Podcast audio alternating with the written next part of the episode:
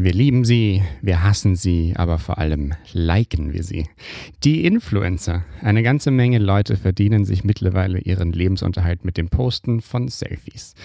Ich bin ja selbst mittlerweile immer schon ganz misstrauisch, wenn ich durch Instagram scrolle und nicht mehr weiß, wer, wer da gerade Werbung für irgendwas macht und wer mir einfach nur irgendwas zeigen will.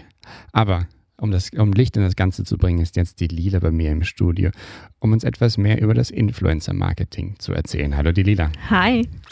So, die Influencer. Was sind denn das so für Leute? Das klassische Beispiel sind die Key-Influencer, also sowas wie Journalisten und Blogger, die als Markenbotschafter agieren und mit ihrer Meinung auch eine Experten- und Vorbilderrolle haben. Was wir natürlich alle kennen, sind die Social Influencer, die ihre Meinung zu einem Produkt, einer Marke oder einem Unternehmen verbreiten und den Kunden damit positiv beeinflussen sollen.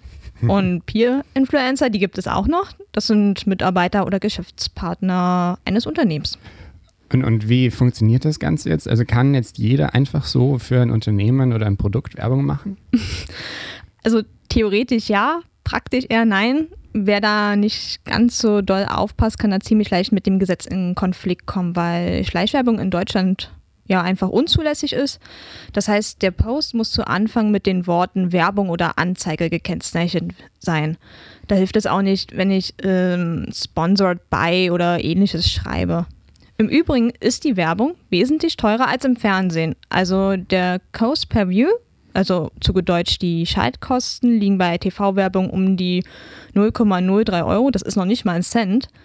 Und bei der Influencer- und Online-Werbung sind es 17 bis 18 Cent pro Person. Gut, dann kommen wir zum Geld. Mhm. Was passiert denn mit dem ganzen Geld? Wie viel bekommt so ein Influencer für ein Posting? Weil dann überlege ich mir das vielleicht auch mal. ja, also manche Unternehmen kalkulieren von Anfang an mit Festpreisen und Provisionen. Tatsächlich legen viele Personen auch die Preise selber fest. Um mal ein Beispiel zu nennen, wir kennen sie vielleicht alle oder die meisten von uns, Dagibi.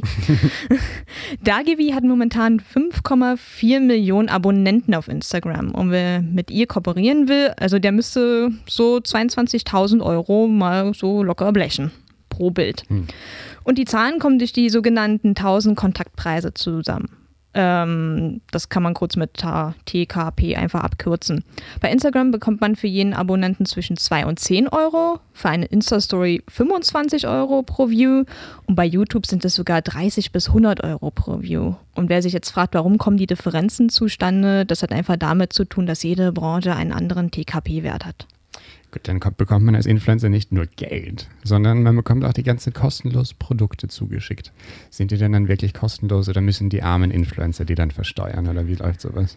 Die armen Influencer müssen die tatsächlich versteuern. Also es wird nach dem Testen nicht äh, wirklich spaßig. Also die müssen mit der Einkommenssteuer versteuert werden egal ob es jetzt ein Duschgel ist oder ein fesches Lederarmband oder weiß ich nicht, der olle Pelz von Oma, der mir gerade zugesendet wurde. Ähm, Ausnahmen sind Werbeartikel unter 10 Euro oder wenn man das Produkt zurücksendet, was die wenigsten wohl machen werden, nehme ich jetzt mal ganz stark an. Und im Zweifelsfall sollte auch jede Zusendung dokumentiert werden, also falls die netten Herren und Damen vom Finanzamt mal vor der Tür stehen. Ein ganz schöner Paragraphendschungel ist das. Okay, also so einfach ist es dann wohl doch nicht, Influencer zu werden. Aber nee. trotzdem, wenn ich mich jetzt dann doch entscheide, ich werde jetzt ja, Model, Selfie, Selfie-Model, Gibt es denn so eine Art Geheimrezept, mit der ich dann erfolgreich Influencer-Marketing betreiben kann? Es gibt das sogenannte Pareto-Prinzip, beziehungsweise die 80 zu 20-Regel. Das heißt, dass 80 Prozent der Ergebnisse mit nur 20 Prozent Aufwand erreicht werden können. Um mal ein Beispiel zu nennen. Du hast jetzt zum Beispiel, keine Ahnung, einen veganen Food-Blog oder sowas. Mhm, ja, fast gut. so, dann kannst du, weiß ich nicht, achtmal etwas zu Low-Carb-Produkten posten. Beim neunten Post bewirbst du dann dein erstes eigenes Kochbuch. Aber der zehnte Post ist dann schon ein Rezept aus deinem eigenen Kochbuch. Das heißt, du bist ziemlich clever, du machst Eigenwerbung für dich selber und erfreust auch noch deine Community und das Followerherz. Ja, schade, dass das Prinzip nicht bei Hausarbeiten funktioniert. Die Welt wäre ein Paradies. Ich überlege es mir nochmal. Vielen Dank, vielen Dank, Delila, für das Gespräch. Ja, gerne.